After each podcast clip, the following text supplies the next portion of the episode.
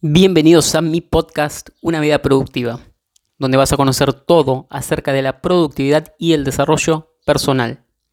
Mi nombre es Nicolás Sánchez Izame, soy autor y emprendedor y en este podcast te voy a enseñar todo lo que aprendí acerca de cómo gestionar el tiempo que tenemos disponible para poder cumplir con nuestras metas y nuestros objetivos. Así que, sin más, comenzamos. ¿Qué tal chicos? ¿Cómo están? Espero que la estén pasando súper. Bienvenidos a un episodio más de tu podcast Una vida productiva, el episodio número 110. Se llama De trabajar en una panadería a multimillonario.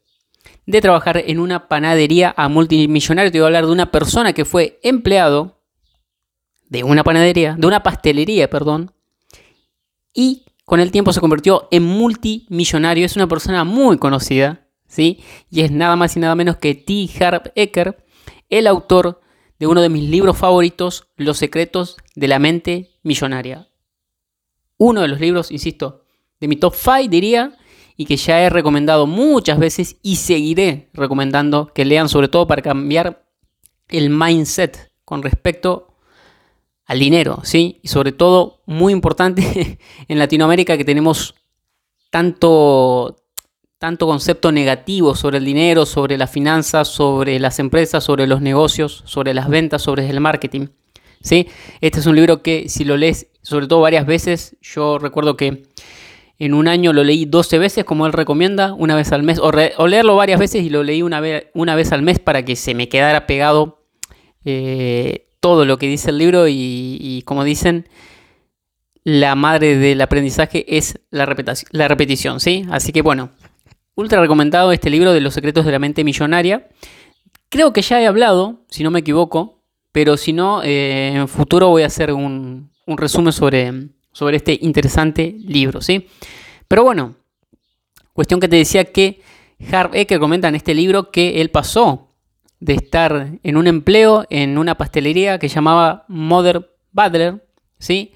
a con el tiempo convertirse en multimillonario. Por supuesto, no fue de la noche a la mañana, no te creas, pero es muy curioso lo que él comenta, ¿sí? Y que es lo que te quiero comentar, que no es solo, no quiero que te quedes solo con que, ah, bueno, pasó de estar en un empleo a ser multimillonario.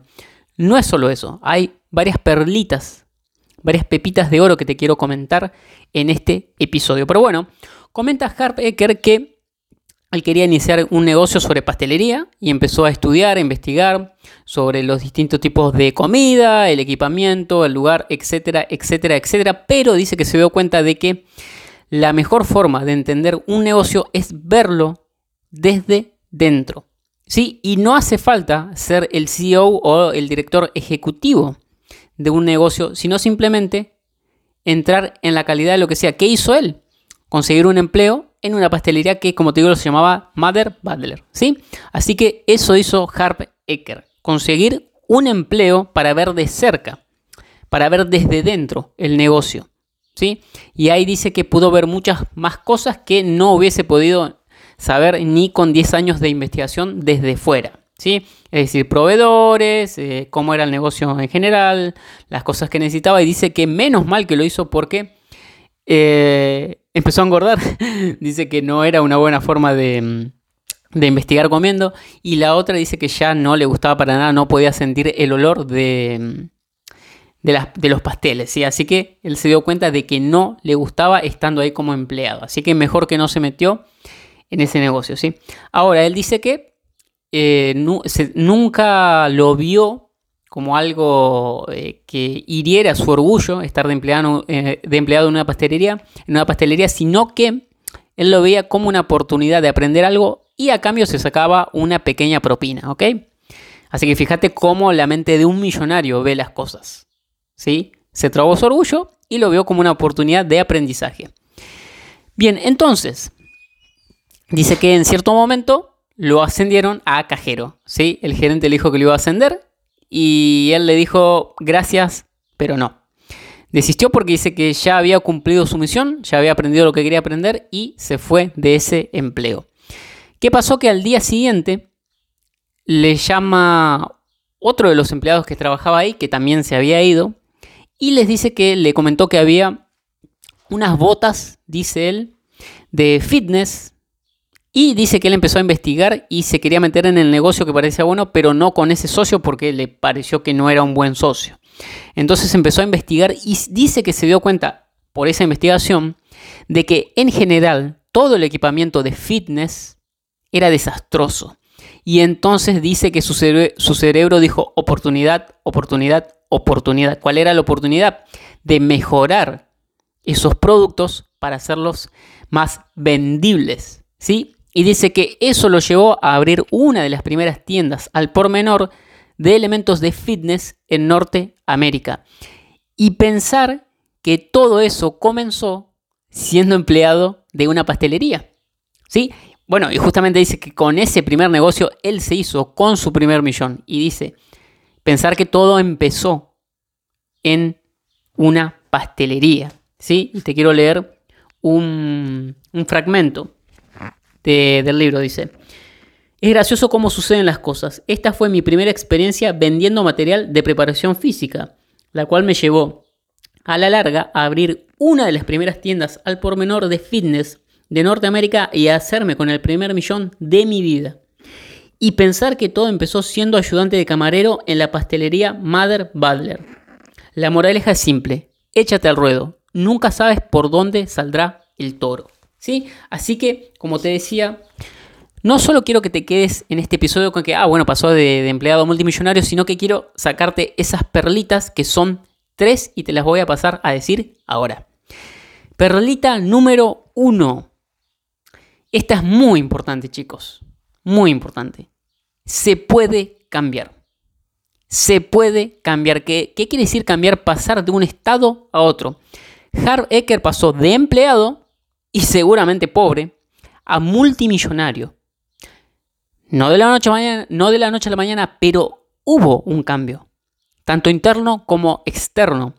Esto se lo digo porque muchos de ustedes, sean hombres o mujeres quienes me escuchen, creen erróneamente que porque hoy se encuentran en una posición desfavorable, ya sea en el tema del dinero que están en la pobreza, o sea en el tema de la salud que están fuera de, fuera de forma, o en el tema de las relaciones que o no tienen amigos o no tienen pareja y creen que esa situación siempre se va a mantener eternamente. Pero no, no si deciden tomar acciones, tomar cartas al respecto y hacer algo diferente para obtener resultados diferentes. Ya saben, locura es hacer, hacer lo mismo, hacer una y otra vez lo mismo esperando obtener resultados distintos. Si quieren cosas distintas, si quieren resultados distintos, si quieren una vida distinta, distintas cosas van a tener que hacer de las que venían haciendo. Si siguen haciendo las mismas cosas, van a tener la misma vida y los mismos resultados que han venido teniendo. Pero, en serio, el cambio es posible. El cambio es posible, por supuesto. Hay que trabajar, hay que poner mucha acción, acción masiva, pero es posible. Es posible. Es posible, es posible para cualquier persona. Cualquier persona, insisto, que esté dispuesta a poner el trabajo necesario por el tiempo que haga falta. ¿Sí? Pero insisto, primera idea, el cambio sí es posible. Y quienes te digan que no es posible, ¿sabes por qué te lo dicen? Porque no tienen los huevos o los ovarios de cambiar. Y como son unos fracasados, no quieren ver a otra persona que triunfe, porque si en este caso vos triunfas, le vas a estar indirectamente reflejando su mediocridad. ¿Ok? Así que insisto, el cambio es posible. Primera pepita de oro de esta anécdota de T. Harv Eker. Vamos con la segunda pepita de oro. Y que el camino no es recto. Te decía que el cambio es posible, pero a través de un proceso, no de la noche a la mañana. Y ese proceso, al que le vamos a llamar el camino, no es lineal, no es recto. Está lleno de curvas, de obstáculos, de que avanzo dos pasos y retrocedo uno, avanzo tres, retrocedo uno, y así, curva tras curva. En cada curva puedo ver un poquito más. Y se me ciega. Avanzo a la otra curva y puedo ver un poquito más. Si no es recto, fíjate que Harbecker no empezó desde el día 1 con la idea de que iba a poner una tienda de fitness al por menor, de elementos de fitness. No, empezó en una, en una pastelería, ahí conoció a un socio, se fue de esa, de esa pastelería, el socio lo llamó, no se unió al socio, empezó a ver este tipo de botas, de ahí empezó a ver el tema de preparación física, de fitness, y recién ahí se le ocurrió la idea de hacer este negocio de fitness. ¿Sí? El camino no fue recto. Empezó con una cosa y terminó con otra totalmente distinta. Él lo dice. Me hice con el primer millón de mi vida y pensar que todo empezó siendo empleado de una pastelería. ¿Ok? Esa es la segunda pepita de oro, que el camino no es recto, no esperes que sea recto, no esperes que sea fácil, porque no lo va a ser. Va a haber obstáculos, va a haber baches, pero es ese camino el que va a hacer que te transformes en una nueva persona, con una nueva identidad, con una, nueva forma de pensar y por supuesto, con nuevos resultados. Como es adentro, es afuera. Tu interior crea tu exterior. Para cambiar el exterior, primero tenés que cambiar el interior. Para tener nuevos frutos, tenés que cambiar primero las raíces, que es lo que no se ve, que en este caso sería la forma de pensar y por ende la forma de hacer. Si es cambiar la forma de pensar, cambiar la forma de hacer, es lógico que tengas nuevos y mejores resultados. ¿Sí? Así que, segunda pepita de oro, el camino nunca es recto. Y vamos con la tercera y última pepita de oro de esta gran anécdota de T. Harp Eker de cómo pasó de empleado de una pastelería a multimillonario.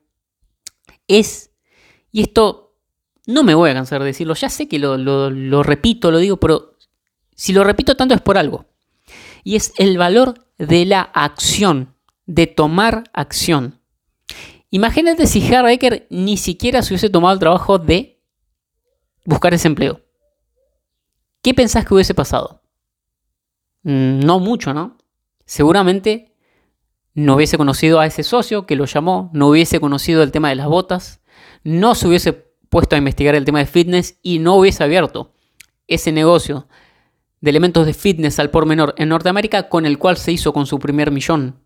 ¿Por qué logró esto? Porque pasó a la acción. La teoría está bien, hasta cierto punto y al principio cuando uno no sabe mucho qué hacer, pero tiene que, tiene que mandarse al ruedo, como dice Hareker, échate al ruedo, que nunca vas, a, nunca vas a saber por dónde va a salir el toro. Hacé las cosas. Nunca sabes cómo van a salir. A veces pueden salir bien, a veces pueden salir mal, pero va a pasar algo. Pero si, si haces algo, si no haces nada, no pasa nada. Está bien, vos dirás, bueno, no me equivoco. Hay mucha gente que dice, ay, no, yo no fracasé nunca. Claro, porque nunca hiciste nada. ¿Cómo vas a fracasar así? Tenés que saber que las personas más exitosas del mundo son las que más fracasan. ¿Por qué? Por una cuestión muy lógica, chicos, que son las que más lo intentan.